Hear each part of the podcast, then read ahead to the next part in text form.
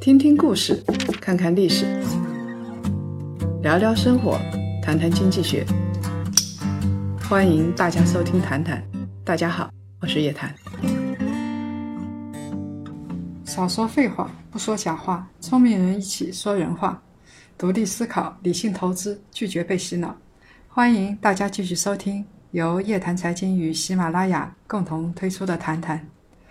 两夫妻在一起啊，很容易为一点鸡毛蒜皮的事情吵架。其实我看到有一个情感类的 BBS 上有一个人说，他前两天啊收到了娃他爸的一件礼物，但是收到礼物他反而很生气，感受到受了一万点的伤害。为什么呢？因为啊，这个娃他爸送的礼物实在是太太太抠门了。他说：“前几天我和娃他爸抱怨说，在一起十几年了，除了第一年生日我收到了一束花之外，就再也没有收到过你的礼物。今天是三八妇女节，然后娃他爸就上心了，给他发了一个红包，上面还写着一行深情款款的字：‘娃他妈辛苦了，节日快乐。’这时候啊，他的心里就一阵窃喜。”觉得这家伙总算开窍了，结果拆开红包一看，三块八毛钱，彻底傻眼。他说平时自己没有收到礼物，还没有这么大的挫折感，结果收到礼物就感觉受到了一万点的伤害。下面有一个估计是女性朋友，她说：“哎呀，跟我比比，你就知足吧，我一毛钱都没有收到，你是不是觉得舒服一点？”这位朋友说：“如果一毛钱都没有收到，我反而会感觉舒服一点。就是收到了这个三块八，才觉得受到了一万点伤害。其实两夫妻之间送礼物啊，啊，丈夫给妻子送个小礼物，或者妻子给丈夫买个礼物，送什么比较好呢？”是不是经济价值越大的礼物就一定会感动对方？比如说，呃，女性要结婚的时候，常常会收到戒指啊、项链啊，或者收到一枚鸽子蛋，是不是她就觉得极端幸福了呢？其实啊，真的不一定。我看到了一个帖子，也是有位女性朋友，她说：“我一直给丈夫送礼物，送的是衣服，结果呢，她丈夫就很不屑。”说你老送衣服，有没有一点有意思的东西？结果有一次，她送了她丈夫一对高帮限量版的篮球鞋。她老公说以前是不喜欢高帮鞋的，因为觉得不舒服。然后呢，她觉得自己的老公打篮球要保护一下脚踝。她老公是老师，在跟学生打球的时候，她学生很识货，对她老公说：“某某老师。”你可真舍得花钱穿限量版的篮球鞋来打球？结果这老公老得意了，就说这是俺老婆送我的。这老公觉得倍有面子，他觉得自己很满意。可见送给男人礼物呢，要满足他的面子，满足他的虚荣感是非常重要的。其次呢，是满足他的感情需求。给女人送礼物也是一样的。很多人会觉得。礼物嘛，当然是价越贵越好，贵当然好。就是你送我三毛钱的礼物，跟送我三万块钱的礼物，这当然是不一样。但是有时候你一分钱不花送的礼物，跟有可能比三万块钱的礼物还要好。我在这儿跟男性朋友说一句：老公送老婆贵的东西，当然老婆会很开心。但是你有时候一分钱不花。他也会很开心。民国时候的才女小说家张爱玲是个很贪财的人。她说啊，就是有感情，你有一千万我也嫁，好像是这么说吧。她说没有感情呢，你是亿万富翁我也不嫁。不管有感情没感情，都要有钱才行。但是事实上并非如此。从她自己的感情生活来看，她老是被。男人搞得团团转，所以像胡兰成，他最爱的那一个，并没有送他什么太贵重的东西，但是照样深深的刻在他的心里。这儿再说两个故事。有一对小夫妻，这个女性朋友她老公啊送了她几样东西。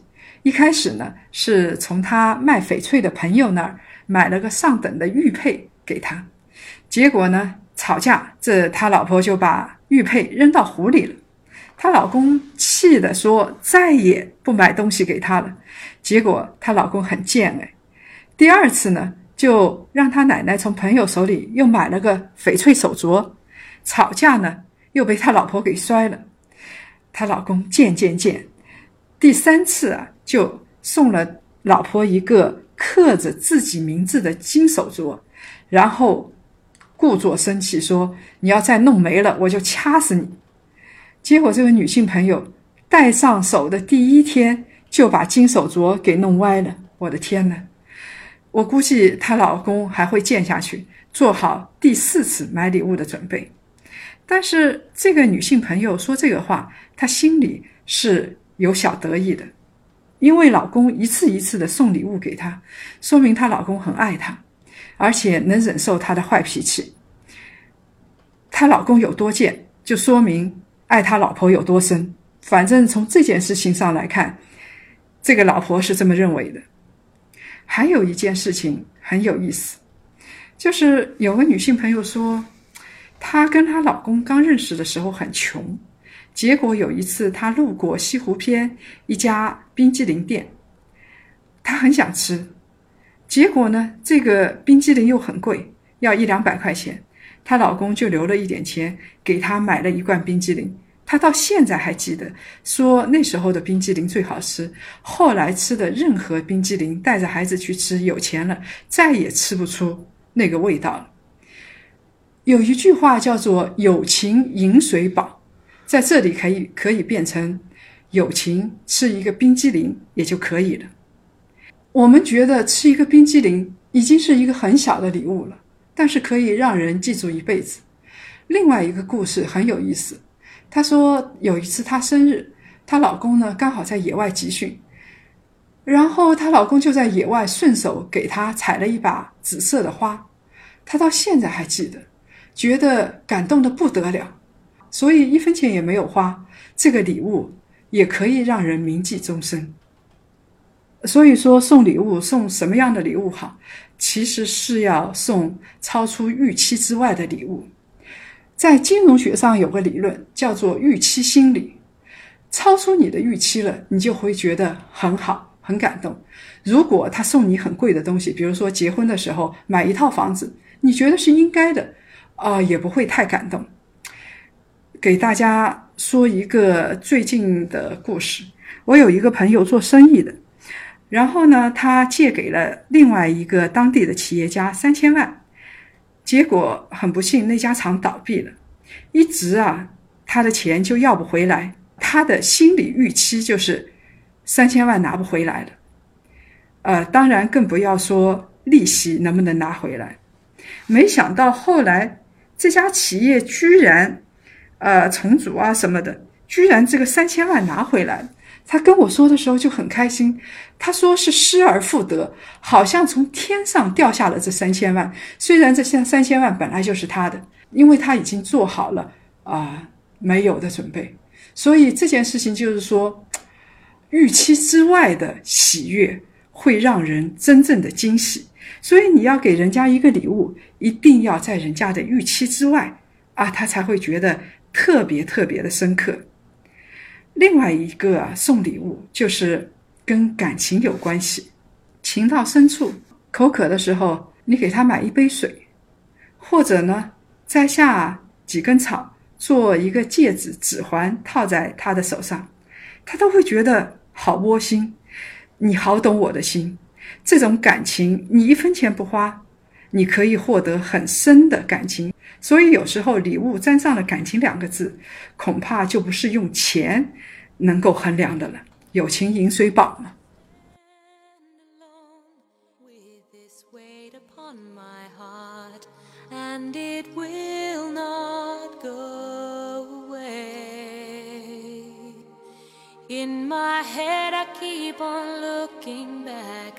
right back to the start wondering what it was that made you change. Well, I tried, but I had to draw the line. And still, this question keeps on spinning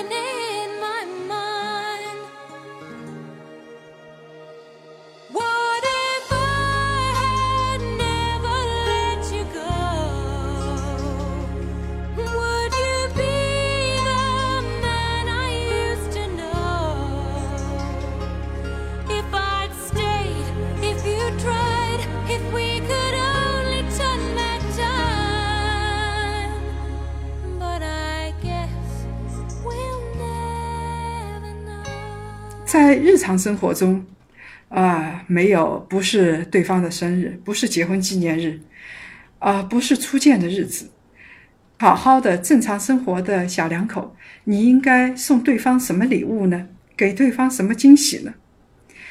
最不浪漫的礼物，大概就是传统家庭老男人送的礼物。啊、在结婚纪念日的时候，他会送老婆一个礼物，送什么呢？送一把菜刀或者是一把扫把，嘱咐老婆好好做家务。这真的是给老婆送的礼物吗？其实我怎么觉得这是送给家里的老妈子的一个家用工具。现在夫妻两个大部分大家都是上班族，都很累呀、或者双方赚了钱都有点钱，那么送你可以送家用的礼物，那送什么比较好呢？我觉得送家具或者送智能家具是一个比较好的办法，我就觉得挺浪漫。有人说你送一个凳子、送一张桌子有什么浪漫的呢？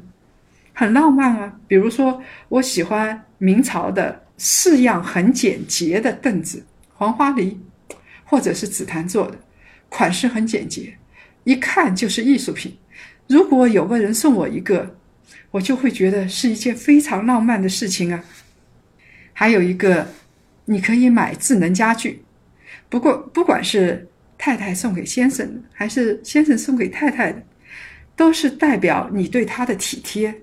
假设说你有一个智能手机，买了一套智能家具，你的先生是七点下班，这时候你在六点半他回家之前，把空调开开或者把地暖开开，然后放一点音乐，打开灯，他就会觉得很有家庭的温暖。而且智能家具挺萌的。我在央视做节目的时候，有一个主持人他跟我说，他说他买了一个智能的吸尘器，能够角角落落都能够吸到，而且自己能够转身，呃，觉得挺有意思的。有一个叫包咪咪的用户，呃，是在知乎上他写了一个帖子，他说他觉得他们家的智能吸尘器特别萌，这个吸尘器还有一个名字叫孩子。他每天早上躺在床上还没起来的时候，这个吸尘器，这个孩子就风风火火的跑进来，然后默默的就把他的鞋子给拖走了，然后躺在床上就听到这个吸尘器一会儿被地毯卡住了，一会儿被鞋带卡住了，一会儿又被音响的底盘给卡住了，然后这个吸尘器这个孩子就会发出凄惨的求救声，他就觉得家里多了这么一个像孩子一样的东西。确实是挺萌的，两口子过日子，那再加上一两个孩子，一个做饭呐、一个洗碗啊，在以前都觉得是很有意思的事情，就是你耕田来我织布。但是现在我们都很累，尤其是创业的公司或者是那些高科技的或者是大型企业，都很每天像忙得像个民工一样，累得像条狗一样。十点钟回到家又不想做饭。又不想天天在外面吃外卖，那怎么办呢？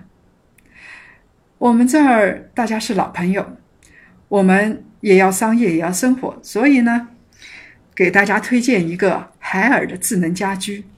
海尔的智慧家电挺有意思的，他们在厨房、卧室、客厅啊，每个不同的空间都打造了互联互通的智慧生活。呃，我比较感兴趣的是他们的智慧厨房。他们智慧厨房有一个核心呢，叫做星厨冰箱。这个冰箱就像一个人一样，如果这个冰箱里边，呃，你放了一些菜，像呃鸡蛋啊、生菜啊、牛肉啊、火腿啊，放了这些，它呢就会根据你里面放的这些菜，呃，来给你推荐一个食谱，就像一个很贴心的家人一样，给你呃推荐好食谱，写好食谱，然后呢，中餐西餐全部都可以，想吃什么吃什么。假如说啊。你回到家，像我这样晚上很晚回到家，我想吃的简单点，吃个披萨。他这个冰箱啊，就像一个孩子一样，他会下个命令，把这个命令呢下给烤箱，然后烤箱就自动开启了，设好温度时间，等到我回到家的时候啊，就可以吃到烤的正好的，这个非常热乎乎的、香喷喷的披萨。那这个冰箱它还有一个屏幕，它事实上相当于一个彩电，可以连通其他家电的。你在客厅里啊，边做饭或者是边吃饭，你可以边看自己喜欢的那些节目，什么综艺啊、体育啊都可以。然后还有一点，如果你家里啊，像我们很少出去买东西嘛，你家里假设说冰箱里菜没有了，或者大米没有了，那这个冰箱呢？它还会很贴心的给你下单，它就等于一个电商的终端。呃，你做着饭的时候，家里有人按门铃，然后你冰箱屏幕上你就可以看到送货的小哥已经上门了。这个时候你就可以给客人开门。呃，其实。我认为中国呃全球制造业转型在接下去当然有很多的类型，什么新能源、环境，但是我认为从我们的智能手机开端再接下去，最重要的就是一切都智能化。比如说像海尔这个，它是智能家电啊，再接下去智能家居，包括。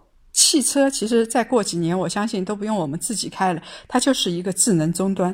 所以海尔的那个冰箱，它的那些家电都是连通的，就相当于我们的另外一个大脑啊，它可以给我们去做一些很贴心的晚上吃饭啊、白天吃早饭啊这样的事情，它都可以可以给我们做好。二零一七中国家电及消费电子博览会马上就要开了，那么海尔的。智能家电呢，在这里边会有一个展览，它还会有很多的一百六十一个生活场景，凡是我们日常生活中需要做的事情，它都替你想到了，然后尽可能的让智能家电去做。我们可以到这个博览会上去尝试一下。好了，这期节目就到这儿。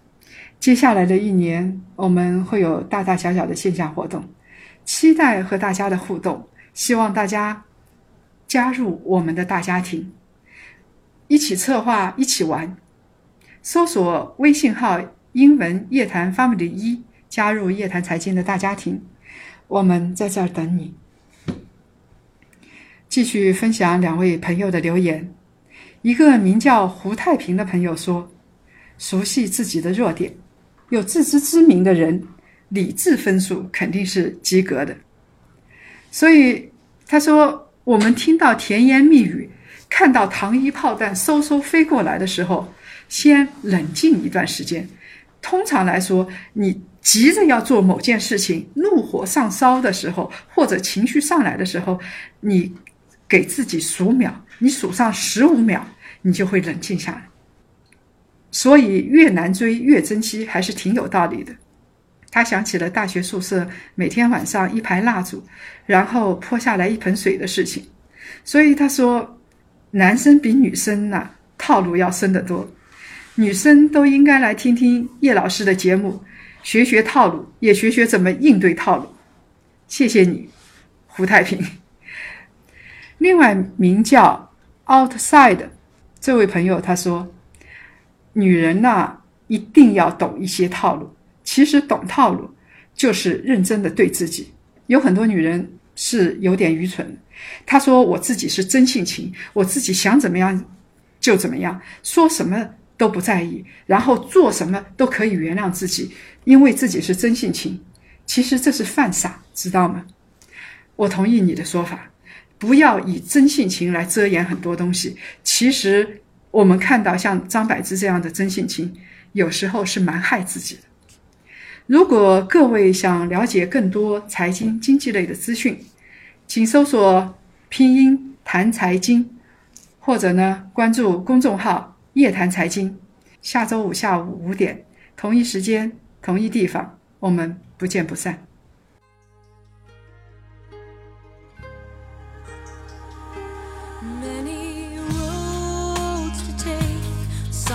Joy, some to heartache. any.